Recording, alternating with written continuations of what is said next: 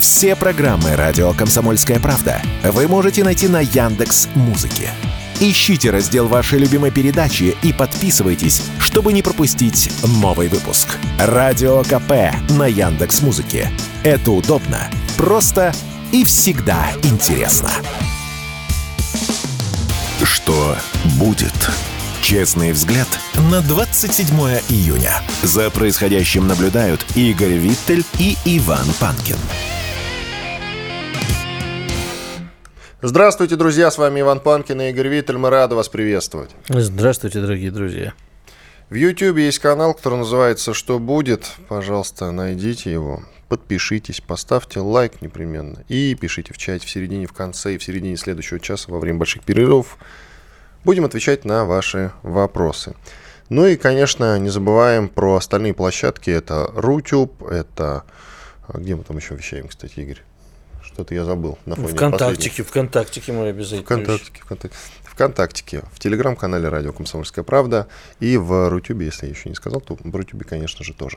Телеграм-канал Панкин, телеграм-канал Виттель Реальность, э, телеграм-канал Радио Комсомольская правда. Подписывайтесь, пожалуйста, и будьте в курсе всех событий. Ну и подкаст-платформы, такие как Яндекс Музыка или подкаст.ру. Остальные, если вам какие-то нравятся больше, чем а, мною перечисленные, то, пожалуйста, можете воспользоваться именно ими.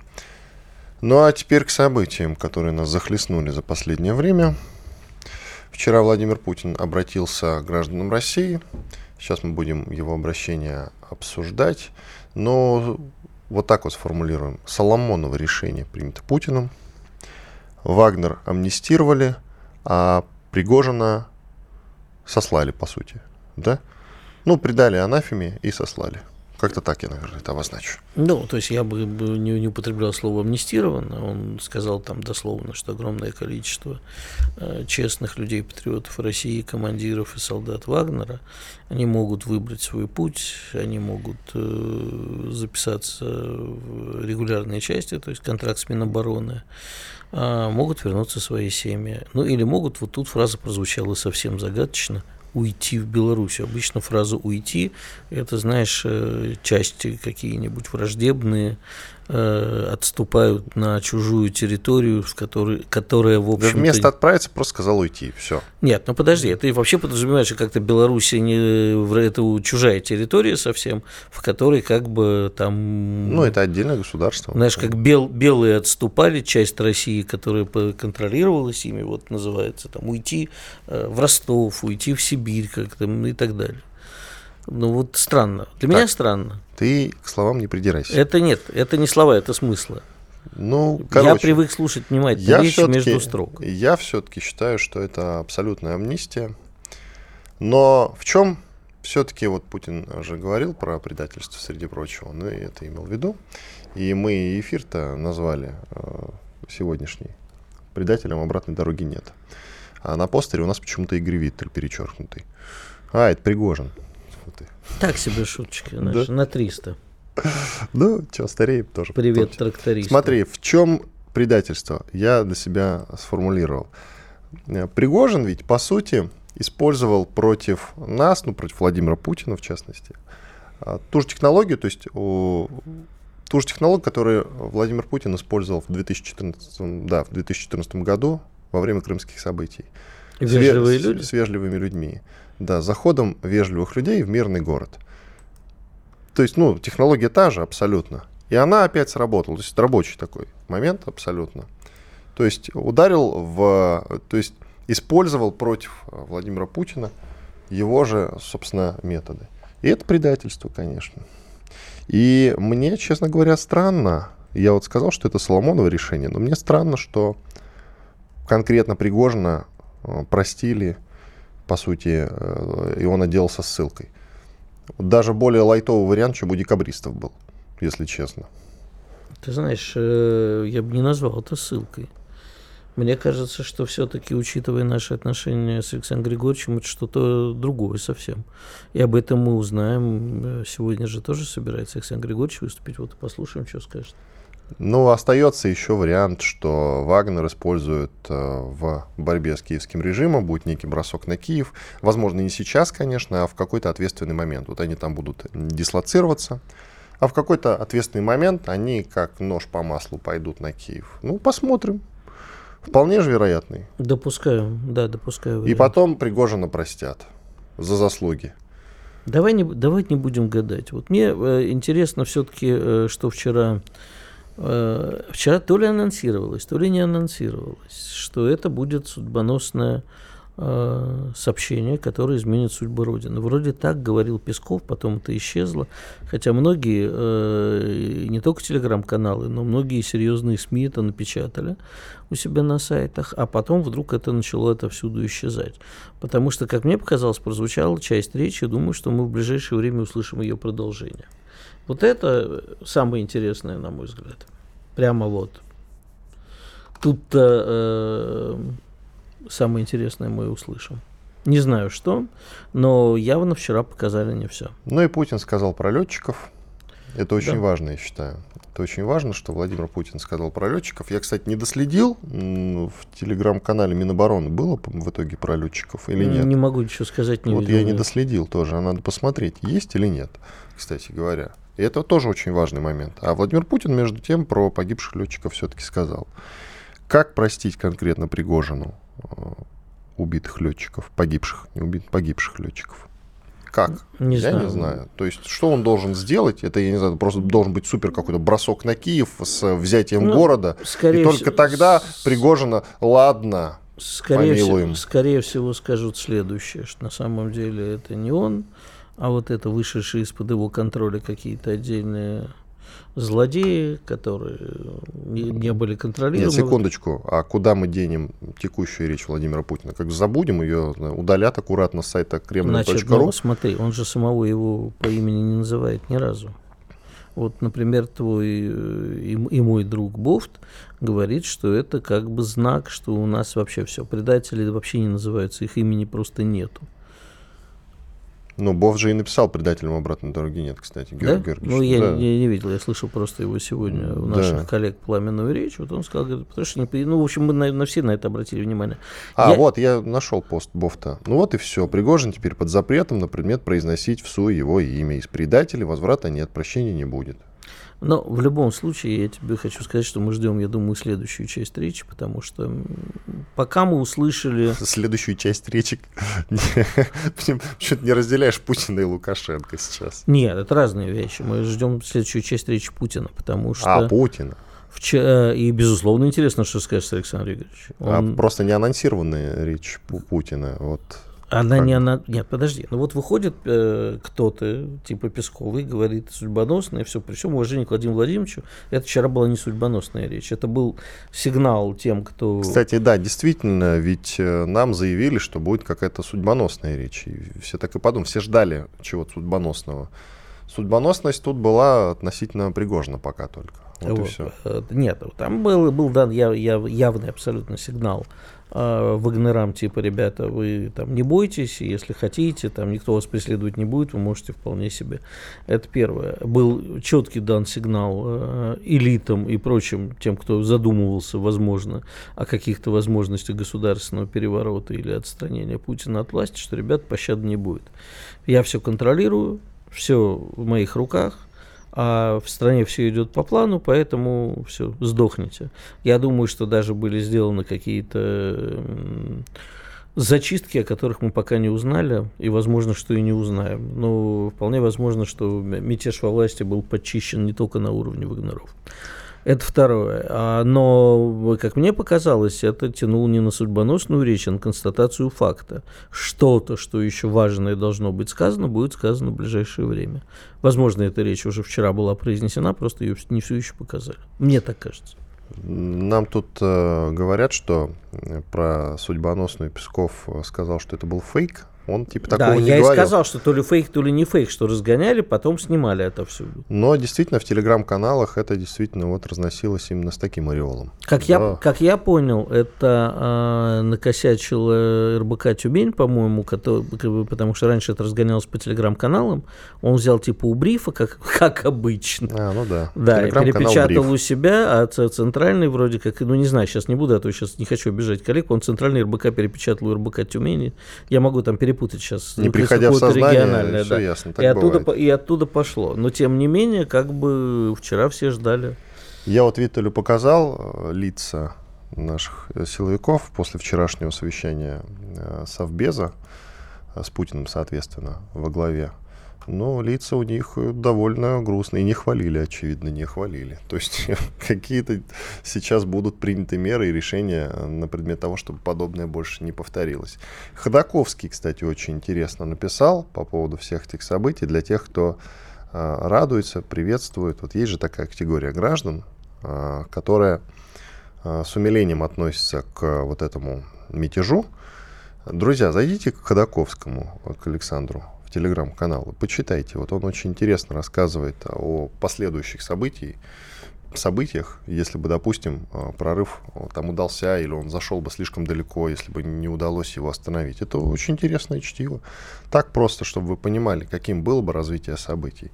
Вы думаете, что э, Вагнера, там, грубо говоря, я имею в виду те, которые все-таки выполняли преступный приказ по, ну, умышленно, по сговору и так далее. Вы что, они, вы, вы что думаете, что они а, какие-то плюшки принесли бы в перспективе? Я, честно говоря, так не думаю. И вы не обольщайтесь по этому поводу, пожалуйста. Иван Панкин, Игорь Виттель. Мы сейчас делаем небольшой двухминутный перерыв. Я напоминаю, что на YouTube, на нашем канале «Что будет?» идет прямая видеотрансляция. Подпишитесь, пожалуйста, поставьте лайк, в чате пишите. Кстати, дизлайки тоже можно ставить. На колокольчик нажмите. Уже совсем скоро, в середине часа, будем отвечать на ваши вопросы. Слушайте радио «Комсомольская правда» и никуда не переключайтесь. Спорткп.ру О спорте, как о жизни. Что будет? Честный взгляд на 27 июня. За происходящим наблюдают Игорь Виттель и Иван Панкин. Иван Панкин, Игорь Виттель. Мы продолжаем. Какие проблемы может решить закон о частных военных компаниях? Сейчас будем говорить с экспертом, да не просто экспертом, а человеком, который является руководителем частной военной компании, которая называется да, РБС Групп. РБС — это Российская система безопасности. Зовут его Олег Криницын. Олег, приветствуем вас. Да, добрый день. Олег, привет. Ну, давай все-таки поправимся, да, наверное, Игорь. что не ЧВК, а как, как правильно у тебя называется консалтинговая компания, поскольку ты закончил. Частный военный консалтинг, да. Частный военный консалтинг. Хорошо, хорошо вывернулся. Скажи, пожалуйста, мы хотели тут поинтересоваться вообще для начала, прежде чем говорить о законе и о судьбе ну, конечно, ЧВК в России. Интересно, да. как вы смотрите на всю эту историю, изначально на, на сам мятеж или прорыв, называйте как угодно. И, собственно, на финал этой истории с выступлением Владимира Путина и амнистированием, по сути, всех участников. Слушайте, ну история достаточно запутанная и много различных версий, начиная от следа э, э, э, со стороны Америки Запада, заканчивая какими-то внутренними обидами. Сложно сказать, что на самом деле происходило, но еще сложнее понять то, что произошло. То есть все закончилось не так, как должно было закончиться по закону, но, видимо, договоренности имеют больше вес, чем законодательство в нашей стране. Скажи, Поэтому... да, извини, э, э, да. продолжай. Я просто хотел... Да. Ага. Говори, говори. Да, да, Игорь. Я просто хотел тебя спросить, а скажи, пожалуйста, а вообще насколько опасны вот эти отношения неурегулируемые между ЧВК и государством, когда в нужный момент государство... Я правильно понимал, что Пригожин, в общем-то, вооружало государство, или он на частные деньги покупал это все? Да нет, ну, конечно, нужно понимать, что существует ряд законов в нашей стране, которые регламентируют деятельность вообще организаций, работающих с оружием. То есть, допустим, закон частной охраны детективной деятельности, закон об оружии, да, есть статьи наемничества, создания там а, ну, организаций вооруженных группировок и прочее, прочее. Поэтому, конечно, закон, который будет регламентировать деятельность частных военных компаний в России, он на, на сегодняшний момент нужен. А, были попытки создать несколько раз такие законы, но, к сожалению, они все провалились, потому что те, кто их создавал, не понимал, о чем они вообще пишут, пытались максимально привязать закон частной охраны к деятельности, и, соответственно, эти законы были априори мертворожденными. На самом деле наша страна, наше государство имеет оборонительную доктрину. Конечно, у нас нет э, колоний, мы не, мы не работаем, мы не нападаем на территории других государств и не работаем за пределами России. имеется наша армия. И поэтому, конечно, не было, а, не было той актуальности создания такого закона и вообще таких компаний в целом. Но, как сегодня показала наша жизнь, что все меняется, и боевые действия возможно на территории России. Конечно, на данный момент я считаю, что этот закон необходим. Этот закон необходим в первую очередь для того, чтобы обеспечить социальную защиту тех бойцов, тех командиров в ЧВК, которые выполняют работу э, по защите своей страны, по защите Родины, э, наравне с Министерством обороны и другими подразделениями государственных структур. Причем даже иногда может более эффективно за счет того, что отсутствует система бюрократии, система шкартирательства, трусость от отдельных офицеров по докладу наверх о неудачах либо каких-то происшествиях. Поэтому, конечно, ЧВК на сегодняшний день, и мы это прекрасно видим, а оно показало себя более эффективным. А скажи, пожалуйста, сколько такие... у нас в стране ЧВК вообще? Ну, на самом деле, пока нет закона о ЧВК, у нас и ЧВК-то нет. Ну, сути своей. я понимаю, но все... как бы тех, кого ты знаешь, кто на самом деле ЧВК просто так не называется. Как ты, частный ну, военный очень... консалтинг, назовем это так. Очень много структур сейчас а, частных, коммерческих, богатых пытаются создать свои частные армии. Это, видимо, стало модно так понтово, да, чтобы и ОРЖД было там свои ЧВК, и Роскосмосе Рогозин пытался там что-то создать, и «Газпром», «Голубой факел» и прочее, прочее. Но это все название, как пароход назови, суть его одна – ходить по морю. Поэтому, а, когда будет закон о частных компаниях, тогда и мы будем понимать, какие у нас частные военные компании и какие у них задачи. Нужно понимать, что частная военная компания, она априори не заточена на ведение боевых, боевых действий а, с использованием вооружения, тяжелого вооружения, авиации, там, кораблей и прочее, прочее. То есть это легкие такие подразделения, которые занимаются обеспечением боевой деятельности а, армии. Как пример э, обеспечили частные военные компании. Прости, пожалуйста, а у, Black, а, у, да. а у Blackwater разве не было вооружений тяжелых? У Blackwater было вооружение тяжелое по разрешению от Пентагона. Соответственно, и у команды Пригожин тоже было такое вооружение – и опять же нужно понимать, что танки э, РСЗО, ГРАД, авиация, которые были у него на вооружении, это не та техника, которую он достал э, как бы средства из своего личного кармана, из бизнеса и вложил для спасения нашей страны. Понятно, что эта техника передавалась э, Министерством обороны для выполнения определенных задач. Нужно учитывать также то, что потери частных военных компаний не учитываются в общих в списке общих, общих потерь вооруженных сил и, конечно, сильно занижает их. Хотя мы знаем, что а, группа Вагнера понесла достаточно серьезные потери, но добивалась поставленных задач. Но у нас один вот из гостей в нашем марафоне в субботу, когда это все происходило, мы вели с Иваном марафон, он сказал, что типа Пригожин воевать не умеет, завалил те, трупами, телами, а вообще как бы дурацкое дело не хитрое так поступить, и потери были огромные. Это действительно так? Но Пригожин априори воевать не умеет, потому что он не имеет военного образования, даже элементарно военного училища. А зачем он ему-то воевать? Там Уткин есть и другие. Собственно. Да, совершенно верно. Поэтому он является эффективным менеджером, а, пиарщиком. Конечно, всю основную задачу выполняли офицеры, которые были при, приглашены на работу из запаса, причем есть офицеры достаточно неплохие, и все успехи, которые э, мы наблюдали за все это время, это их работа, честь им хвала и низкий поклон, они молодцы. А я правильно касается... понял? А, да, извини, продолжи, я тебя все время перебиваю. Да, да, что касается больших потерь, к сожалению, да, человек, который не был на войне, не видел смерти, он не может ценить жизни других людей. К сожалению, здесь, да, были потери большие, но это была задача Э, любой ценой э, взять город, взять нефтяные вышки в Сирии.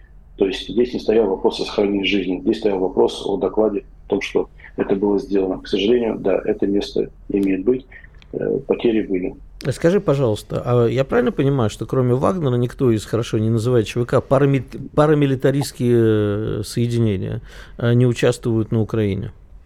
Я, кстати, уточню, извините, коротко уточню, что сам Пригожин заявлял цифры о потерях 20 тысяч, 10 э, вагнеров штатных, что называется, и 10 тысяч э, тех, э, что они взяли из заключения.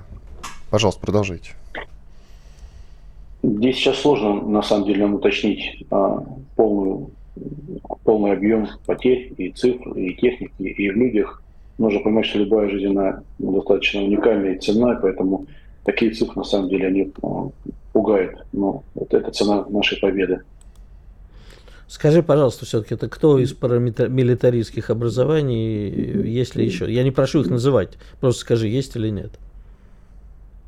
Ну, тема ЧВК, она стала модной в последнее время, и различные, да, группы а, и футбольных фанатов, и бывших э, националистов наших российских, они объединились. И, конечно, под различными брендами, под различными названиями они э, заходили в СВО. Э, знаю случаи, когда а, этих людей обманывали и им заплатили деньги, они возвращались обратно в Россию, пытаясь устроиться на работу к нам. Вот, то есть э, нет, нет, э, и как правильно, кстати, сказал Пригожин, э, нет упорядочения и общего руководства этими группами. То есть они, у кого-то нет вооружения, у кого-то нет экипировки, у кого-то нет нормального командира, то есть они бегают, они готовы были бы эффективно участвовать и бороться за нашу победу но, к сожалению, не было того руководителя, который мог их объединить, обеспечить их и безопас, э, боеприпасами, и медицинской помощью, да, какое-то тыловое обеспечение. То есть этого не было, поэтому они, э, к сожалению, там были многие погибшие, рассеянные, там, а кто-то ушел в Министерство обороны, кто-то вернулся обратно. Главный есть, вопрос, был, скажи мне, пожалуйста, государству нужны ЧВК? Но ЧВК это является неким инструментом а, для государства для решения э, вопросов различного плана компенсации, в том числе и за границей. Я считаю, что государству такие подразделения нужны. Для решения а... за границей именно, давай подчеркнем. Нужны ли ЧВК вот сейчас на нашей стороне в, в да, Украине? для участия в боевых действиях на Украине. Э, ну, здесь сложно сказать на участие в боевых действиях. У нас сейчас идет специальная военная операция, и эти подразделения частных военных компаний, они участвуют в этих э, операциях. А, думаю, что да, они нужны. Надо понимать, опять же, что а, если мы, допустим, работает, наша ЧВК работает за границей, то это более гибкий э, инструмент нашей политики, чем а, батальоны морпехов или, там, группу десантных войск, которые а, забрасываются в Африку на самолете. Никто не разрешит а, пролет группы вооруженных людей и нахождение их на территории другого государства. Проще частная военная компания – это как гражданский подрядчик, который выполняет задачу по заказу Министерства обороны. То есть это более такая обтекаемая и гибкая позиция нашего государства. Я считаю, что они должны быть. А, не все на Западе хорошее, не все нужно пере, перенимать, но вот эти есть определенные моменты использования гражданских подрядчиков. Я считаю, что они должны быть. Во-первых, это, опять же, повторю, это э, социум для тех офицеров, солдат, прапорщиков, которые уволились из армии, не нашли себя на гражданской жизни, они могут вернуться опять понятную ситуацию условий и продавать свои знания уже за хорошие деньги и выполнять свою работу профессионально. Это возможность не подсвечивать э, государство, уши государства, скажем так, но выполнять, опять же, эти задачи на территории других государств. Спасибо. В том числе и да, на территории Украины. Спасибо. Олег Криницын, руководитель частной военной, я так понял, консалтинг компании РБС Групп, Российские системы безопасности. Благодарим его за участие. Радио «Комсомольская правда». Срочно о важном. Что будет? Честный взгляд на 27 июня. За происходящим наблюдают Игорь Виттель и Иван Панкин. Иван Панкин, Игорь Виттель, мы продолжаем. Я напоминаю, что прямая видеотрансляция идет на нашем YouTube-канале, который называется «Что будет?». Подписывайтесь, пожалуйста, ставьте лайк, на колокольчик нажмите, в чате пишите в конце этого часа, в середине следующего, во время больших перерывов будем отвечать на ваши вопросы. Телеграм-каналы «Виттель реальности», мой Панкин – Милости просим, подписывайтесь, пожалуйста. К нам присоединяется известный военный журналист Роман Сапаньков. Телеграм-канал тоже так и называется, Роман Сапаньков. Роман, приветствуем тебя. Иван, приветствую. В... Так, Роман, ты в Геническе по Херсонскому направлению, значит, э, к тебе вопросы. Как обстановка сейчас в Херсонском направ... на Херсонском направлении? Есть ли там какие-то интенсивные боевые действия? Ну и, собственно, очень интересует э, как там сейчас обстановка после наводнения? Ну, э, активизация произошла у нас в пятницу. Группа э, там, до 80 человек э, ВСУ, в основном спецподразделения ССО и такие грамотные ребята, скажем так, высадились у Антоновского моста. Причем традиционно они подгадали на, на основе данных развединформации, когда у нас пошла ротация Часть подразделений была выведена с нашей стороны на Запорожское для усиления, часть там выведена на отдых. И именно в этот момент они заняли место под Антоновским мостом. Это гордо называется плацдармом. Ну, плацдармом не является. Ну, там место там буквально 100 на, на 200 метров. Вот. По состоянию на вчера на вечер их плотненько начали уже так обрабатывать э, из абсолютно всех имеющихся средств и э, ждем авиацию, потому что они залезли под мост, мост можно разбить только тяжелой авиацией, э, ну, точнее, тяжелыми бомбами авиационными. Э, ну, в принципе, вот это самая главная новость у нас на нашем направлении, все остальное э, обычная такая рутина, ну, как рутина РДЛ и прочие попытки вылазки противника, ДРГ, ну, это уже к сожалению, стало обыденностью давно еще, с прошлого ноября. По поводу наводнения, практически все подсохло. Я думаю, что еще неделя вот таких хороших погод. Э, и хотя вот именно на местах бывшего наводнения, на островах, э, и туда дали по Днепру наверх, от плотины, где Днепр обмелел, там еще болотистая такая почва, илистая, точнее не болотистая, а илистая. Э, взвесь такая с глинок непонятно из какого. Но в целом уже наводнение практически ничего не напоминает. Можно ли говорить, что у ВСУ по-прежнему ничего не получается и контрнаступление захлебывается? Да, можно оптимистично, с осторожным оптимизмом об этом говорить. Можно э, говорить, что хотите, но это не так. Ну нет, без иронии, Роман, без иронии, давайте.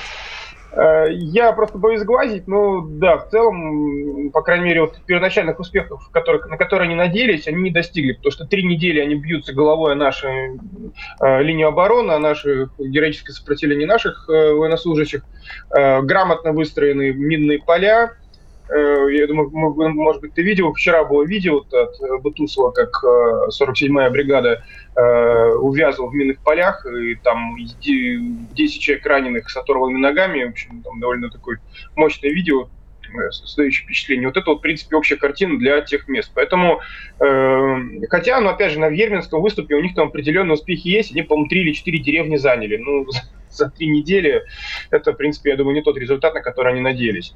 Вот. Так что, да, можно сказать, что у них э, наступление подувязло. То есть тут самое главное, чтобы у нас там не кончились резервы, не кончились снаряды, ну, тут тоже осторожный оптимизм у меня есть по этому поводу. Э, я уточню, что Бутусов это не русский музыкант, а украинский журналист, да. на всякий случай. А то, ну, может, кто-то, кто-то не знает. А то вдруг Нет, кто-то есть, не знает. Есть еще и режиссер Бутусов, так что. Кстати, точно, да, вот Игорь молодец, правильно добавил, да, безусловно. Господи, меня похвалил Панкин счастье. Роман, скажи, пожалуйста, а сейчас э, считается, что вот некоторые эксперты заявляют, что это уже вторая волна контрнаступления. А, ну, можно считать так, э, потому что вторая волна, она бы как, у нас были данные, что э, подразделения первой волны вывели на ротацию, их заменили, э, и, соответственно, они пошли на второе наступление. Но а, по моим данным, там особых ротаций не было, просто личный состав и техника первой волны были перегруппированы, там, проведена какая-то первоначальная починка. Вот, поэтому я, я бы так не стал прям сильно разделять, вот, потому что тогда непонятно, в какой момент закончилась первая волна, потому что между атаками э, больше одного дня времени не было, да и тоже там один день это было так вот снижение активности. Поэтому трудно, труд посчитать, где была первая, где вторая. А, поступили сообщения, что против наших э, войск были применены под солидаром химическое оружие ВСУ. А известно ли тебе что-нибудь об этом? Нет, я не, неизвестно, но смотри, э, до этого ВСУ активно э, в инициативном порядке сбрасывали на наши позиции всякие изделия, которые обмазывали непонятными веществами, когда парни пытались это все разминировать, получали отравление рук и дыхательных путей. Поэтому, может быть, э, что-то вот из этой истории повторяется. Ну, прям что это были промышленные изделия, которые так, имели большой эффект, я такого не слышал пока что. Ну и, собственно, то, что происходит сейчас на Ореховском направлении в Запорожской области, там активизировались ВСУ. В силу того, что это рядом, может быть, тебе э, с тобой кто-то из коллег поделился новостями, что там происходит, можешь сказать? Э, да, там это же было два направления удара основных, э, которых вот э, теперь уже можно сказать, что два основных удара, это выявили логику их, то есть это было на Ореховском направлении, это как раз где была знаменитая колонна сгоревших леопардов, то, что мы наблюдали по видео, по видеокадрам тем. Второе направление удара, это вот как раз Еремеевский выступ, там вот южнодонецкое направление, там тоже поначалу, не, да и потом, в принципе, не было особых успехов, это вот первые кадры, откуда появились, как вот натовскую технику жгут, это вот американские мрапы. А, также у них отвлекающий удар был под Гуляйполем, но он там то ли был отвлекающим, то ли просто не задался, больше не повторяли. И поэтому вот два основных направления, вот Ореховское направление это второе основное, потому что у них там успехов вообще никаких не было практически. Ну, по пятихатке они там выжили в нейтральную зону, серую зону, вот все, весь успех, всего пятихатки, а, Тогда они там постоянно пытаются а, активизироваться, главная их задача это снять наши минные поля, потому что наши минные поля стали для них, естественно, это главной, головной болью, то есть это и под э, прикрытием вот этих вот наступлений масс техники и людей, потому что там наступление идет силами там до батальона, это порядка 200 человек и более одновременно ходит в атаку, то есть вполне такой уровень Великой Отечественной войны. Э, ну, ничего нового, также они продолжают. Интересно просто, насколько у них еще хватит резервов, в свою очередь. Насчет пятихаток уточни, пожалуйста, в силу того, что постоянно вот этот маленький населенный пункт из рук в руки ходит туда-сюда, ну, по крайней мере, вот недавние данные, которые я получал, сейчас обстановка там как? А, она в серой зоне оказалась, то есть туда они зашли, после этого, ну, во-первых, получили активный артиллерийский налет с нашей стороны, плюс была контратака, постоянной контратаки. Э, в результате, ну, она просто в серой зоне. То есть это серая зона, это с учетом современных технологий по э, э, авиаразведке с коптеров, то есть это территория, на которую противник не может контролировать, потому что каждый его шаг находится под присмотром и моментально по нему находится, наносится огневое поражение, то есть он физически не может там закрепиться. В результате получается такая вот серая зона, она обычно около 5 километров шириной, туда разведгруппы могут зайти, диверсионные группы могут зайти, саперы могут попытаться, но они оттуда выходят. То есть технически можно, конечно, сказать, что мы зашли в это село, повесили флаг, но по факту там никого нету, ни с нашей, ни с их стороны. А внимание но флаг такое, есть, но российский флаг есть, да? Ты знаешь, э, насчет флага я не уверен, потому что вот вешать сразу флаг, это все-таки это украинская фишка. Но тот же Антоновский мост, они когда залезли под него, вот, ну, под Херсоном, да, вот сейчас вот, э, они сразу же первым делом повесили флаг, сфотографировали, выложили его в соцсети. Типа, смотрите, мы на левом берегу. Вот, поэтому потом, естественно, этот флаг э, радостно сбивается артиллерии в первую очередь, становится центром притяжения ударов. Вот, поэтому я, я бы не стал, я не знаю, то есть, честно, есть российский флаг в пятихатках или нет. Я знаю точно, что оттуда самое главное противника выбили, причем выбивали там всеми силами, средствами, в частности, вот ТОСами, это тяжелые артиллерийские системы, вот, э, били по ним. Вот. И, опять же, вот еще тоже вот важно, на что обратить внимание, что противник, вот, как ты правильно сказал, вот, э, утверждает, что он взял какое-то село на карте, точка, которая никому не известна. То есть это первый признак того, что наступление у них буксует, и они уже хоть за какие-то успехи цепляются. Потом будет разговор, что мы там продвинулись на 50 метров, на 100 метров, заняли перекресток перекресток на село такое-то, вот, и так, дальнейшее дробление. И вот такой вопрос. Как ты считаешь, есть ли у тебя ответ на вопрос?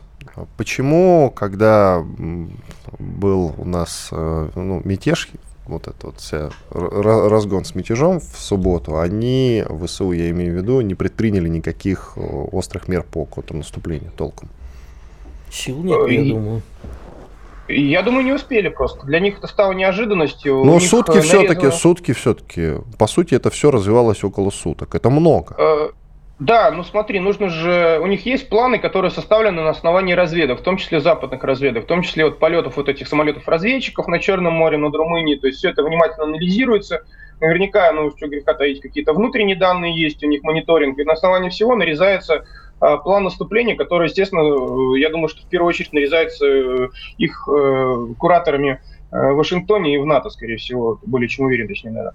И все это довольно длинная такая рука получается, длинное плечо, точнее. И вот срочно вот так вот э, симпровизировать, э, особенно учитывая, что тебе из Вашингтона приходят команды, ну, невозможно. То есть они бы сориентировались бы потом, если бы мы, не дай бог, бы начали бы увязнуть вот в этой вот бойне, они бы сто процентов бы сориентировались и ввалили бы по самой небаусе. Они прямо об этом даже стали радостно и писать, что типа наконец-то скорее мы э, сейчас надо подтолкнуть э, споткнувшегося. Поэтому просто не успели. Быстро Понятно. закончилось, слава богу. Понятно. Спасибо большое. Роман Спаньков, военный журналист. В Телеграме Спаньков. Найдите его, подпишитесь, пожалуйста. Все, уходим на перерыв. Иван Панкин, Игорь Виттель с вами. Радио «Комсомольская правда». Мы быстрее телеграм-каналов. Что будет? Честный взгляд на 27 июня. За происходящим наблюдают Игорь Виттель и Иван Панкин. Иван Панкин, Игорь Виттель. Мы продолжаем наш эфир. Но перед тем, как поговорить о, об иноагентах, есть все-таки новость, которую обозначить необходимо. В Вашингтоне, вот Ром только что говорил о том, что Ром Спаньков, военный журналист, о том, что они почему не успели с пятницы на субботу ВСУ ударить, я имею в виду, по нашим позициям? Не воспользовались вот этим слабым моментом, по тонкому не смогли ударить. Потому что пока там то да сё с Вашингтоном и с НАТО согласовали, посмотрели, все перепроверили, время уже прошло. В Вашингтоне считают наступление ВСУ отстающим от расписания и называют первые результаты отрезвляющими. Мне нравится формулировка отстающим от расписания. Да, ну, причем... То есть есть расписание? Да, причем это из... понятно, что кто это расписание составлял. Сразу в Вашингтоне и составляли. Вы же, уби... Вы же убили Родиона Романовича. А... Да, правильно, Родион Романович Раскольников? Романович. Вроде бы, да, сейчас проверим. Вы убили, короче. А, так вот, самое смешное, что, э, наверное, даже они не поэтому, они были очень заняты. А тут последовал, значит, Вашингтон заявил, что они там в G7, они очень волновались, не перейдет ли ядерное оружие в руки мятежников, и вообще были на постоянной связи с Россией, и они очень переживали. То есть, понимаешь, в этот момент все забыли про Украину, всем стало очень обидно. А может быть, в таком а, случае была команда? Э, не знаю, значит... Э, Была команда не наступать. Значит, наверное. Э, смотри, э, они повторяют, э, делают уроки из опыта 91 -го года. А те, кто хотел развала России, неожиданно поняли, что развал России грозит им очень большими проблемами атомизация страны, появление различных парамилитаристских групп, оружия, которое непонятно у кого окажется. А Запад начал этого бояться в 1991 году, и поэтому сейчас они сделали свой вывод и судорожно а, забыли про Украину и судорожно принялись звонить в Кремль. Макрон там прямо аж весь а, обзвякался, насколько я понимаю. Не знаю, разговаривал или нет, но он первым заорал, что он срочно сейчас позвонит Путину, что происходит и так, и все такое. А, да, да, вот это вот у них э, растерянность. Я читал, естественно, все выходные, сейчас продолжаю читать их СМИ э, различные, они все там прямо говорят, да, что вот э, сначала в рядах случился мятеж, сейчас все, сейчас схватка, э, хватка Путина ослабла. Ну, я тебе зачитывал в прямом эфире в субботу, да, что дело. они пишут, да. Iron Grip, железная хватка, значит, сейчас все. А теперь они пишут, опа, а Путин-то, оказывается, всех придушил. Вот дают. И понимаешь... Э, Разрулил, раз, я бы так ну, сказал. Ну, у них как бы в других терминах, я же тебе рассказываю, что они пишут. Вот, поэтому там сейчас крайнее удивление. Естественно, это удивление не может не проецироваться на то, что как бы, окей, значит, он во власти, он в силе, все контролирует, и наши надежды на то, что вот сейчас у нас слабеет его изнутри Пригожин, а снаружи э, Украина и мы, они за один день прямо улетучились. Даже меньше дня прошло, полдня у них было. Вот. Еще они заявили, Вашингтон заявил, что мы не делились со своими европейскими союзниками информацией, которой мы обладали по поводу мятежа. Вот в пользу того, что Путин взвешенный человек, скажет тот момент, когда все-таки, а я подозреваю, что когда-нибудь действительно бойцы ЧВК Вагнер, может быть, даже уже под другим названием, но это те самые люди из той, из тех 25 тысяч, когда они в какой-то момент нужный пойдут в атаку на Киев. Вполне и, после, и, вполне, и вполне себе Путин же говорил как-то журналисту Кондрашову, что единственное, что он не может простить, это предательство. Но Путин, если внимательно присмотреться, он как русский язык. Там всегда есть место для исключений. Серьезно. Mm, да.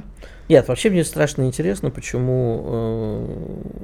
Э, в смысле, если вот работа ЧВК по этому направлению в какой-то нужный момент будет цена, и она, э, значит, оправдается, тогда, безусловно, я думаю, что прощение будет. Есть вещи, которые я не понимаю. Ты же помнишь прекрасную историю несколько лет назад, как э, батька арестовал 33 богатыря из Вагнера, которые да, должны это... были вылетать из Минска перед этим. Да, да, да. Показательно арестовал. Да, но сейчас, значит, теперь Вагнера спокойно укрываются у батьки. Учитывая наши отношения с Белоруссией в последнее время, что мы просто выступаем во всем единым фронтом, а мне вполне себе возможно, что это какая-то такая хитрая игра, и неожиданно они все окажутся в Киеве, захватят как вежливые люди Киев и скажут, вот, вновь герои. Вполне себе, да. Я в этот момент не отрицаю. Продолжаем. Я обещал, что мы про иноагентов поговорим. Экстремистов. Экс... Ну, подожди. А разве Любовь Соболь и ну, Мария конечно. Певчих не признаны в том числе и иноагенты, поскольку они сотрудники ФБК, то они экстремисты.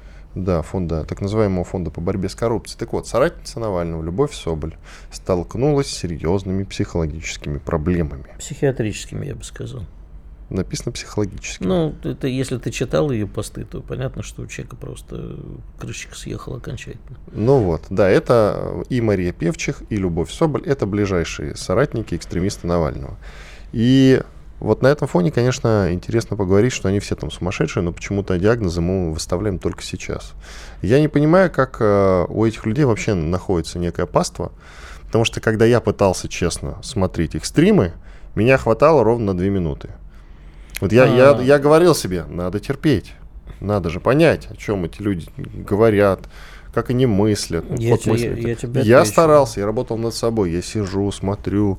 Потому что ну, уши же не закрыть, только смотреть недостаточно. Нужно это слушать, воспринимать, обдумывать. Это невозможно. Вот меня хватало, не знаю, 5 минут, по-моему, это максимально. Я тебе срок. легко объясню. Меня Хочешь? можно пытать этими видео.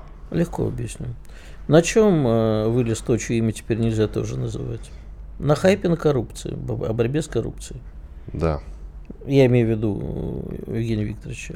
На чем вылез тот экстремист, который сидит в тюрьме? На ну, сейчас, подожди, все-таки тот говорил, тоже говорил Неважно. про коррупцию. Это да. народная тема. А, народ э, искренне верит, что стоит убрать вороватых бояр, и в стране наступит порядок. Поэтому народ любого талантливого популиста, который говорит на эту тему, что все разворовали, а я вот один несу вам э, правду, его начинают слушать. Безусловно. Значит, э, мы все то же самое, тоже о предательстве. И а в данном случае еще о предательстве внутри своих, потому что они сходят с ума, потому что их кинули на деньги, они оказываются за границей. Ну, певчих-то экстремистка как-нибудь прокормится на деньги Ми-6. А те, кто не кормится с ладони всяких различных спецслужб, а были обмануты своим руководством, они вот там сейчас сидят без денег и сходят с ума, потому что они понимают, что происходит что-то, что они не контролируют. У них начинается истерика и от собственного предательства, и в первую очередь от отсутствия денег. О всем этом очень хорошо пишет наша подруга, слава богу, непризнанная иноагента Маша Барона. Вот она очень внимательно исследует феномены, как человек сам пострадавший от этих либералов. Она очень четко у себя пишет, как это все происходит. И я с ней абсолютно согласен. Да, и, естественно, то, ну, глумиться сейчас над Соболь бесполезно, потому что ну, просто человек действительно сошел с ума. Я внимательно наблюдал за ее постами, там действительно надо звать санитаров уже. Они постепенно так все едут крышаком. И только Мария Певчих пока что в порядке. Нет, ну там еще главный мерзот среди них. Э, там, Волков? Да. Ты вот ты меня прекрасно понимаешь. Вот я эту рожу Он видел. пока с ума не сходит, ты имеешь в виду? Да, я ему все время пообещал морду дать при встрече. Вот это все никак встречи не случится. Я не знаю, где он находится сейчас. Но... Он, по-моему, в Прибалтике сидит. Да? Да. Ну, хорошо, придется мне это... Э, чи- чи- туда уходить через Белоруссию в Прибалтику. Тебя туда не пустят. Ничего, я проберусь какими-нибудь тайными тропами. Партизанскими? Партизанскими тропами. Виталь партизан, это забавно на самом деле, да. А Чем глубже в лес причем. Вот идите и глубже в лес, и вы видите там Виттеля. Ты зря смеешься. У меня э, очень много было партизанов в родственниках, и одна из них повторила подвиг Зои Космодемьянской даже в Невеле. Ничего так что, себе. так что белорусские, э, псковские и белорусские леса я знаю хорошо. Но вопрос в другом. Появление таких же фондов по борьбе с коррупцией, ну, разумеется, с приставкой так называемых, оно возможно в будущем или нет? Ты знаешь, сейчас... Вообще на... такие люди, как вот все... Навальный, экстр... признанный экстремистом, террористом и т.д. и т.п., и его соратники, оно в ближайшем будущем возможно? Я думаю, считаешь? что эту функцию должно выполнять государство. А государство у нас... Государство не может само себя критиковать и лупить, ну, как вот Санчо сегодня Панса. ми- ми- министерство, или вчера Министерство труда предложило усилить э, борьбу с коррупцией среди чиновников. Ну, естественно, все это до поры до времени неэффективно, потому что ты сам понимаешь, да, само себя э, расследовать это всегда тяжело. Э, Будут появляться, я просто надеюсь, что это будут появляться не популисты, не которые будут кричать «Да- «долой власть», а которые э, будут э, работать над устранением из власти тех нездоровых элементов, которые в ней присутствуют, оставляя здоровую часть. Вот так. Но вопрос на самом деле в другом. Нужны ли, ладно, нужны ли нам такие оппозиционеры, Ну, такие я сейчас, критики? я сейчас кощунственную вещь скажу, за которую все время запинали Царство ему небесное Исудовича Кобзона, который сказал, что, в принципе, мафия во, вла- мафия во власти это не так страшно. Она обеспечивает какой-то порядок в какие-то минуты. Что нам показывает, в принципе, история Южной Кореи. А если государство выполняет свои функции, при этом там есть доля коррупции, я в этом ничего смертельного не вижу, лишь бы выполняла свои функции. А вот когда э, жрут в три горла функции не выполняют, это надо искоренять. А как? Суд Ну, Линча? Не да, надо ты это знаешь, говорить. это- Не надо это говорить. Ну, как Сейчас Виталий слово суд Линча. в 151 раз повторю любимый анекдот. Мыши, станьте ежиками. Говорит, а как? Говорит, я стратег, я тактикой не занимаюсь. Мыши должны стать ежиками, с коррупцией надо бороться, это закрывая глаза, наверное, на отдельные элементы, чтобы не- всех не разогнать. Ну, а вот как это уже У тебя вопрос. рецепт по борьбе с коррупцией есть? Всех к стенке. У меня есть. Ну, Цифровизация. а, тоже вариант. Иван Панкин, Игорь Виттель. Встретимся в начале часа. «Комсомольская правда». Радио, которое не оставит вас равнодушным.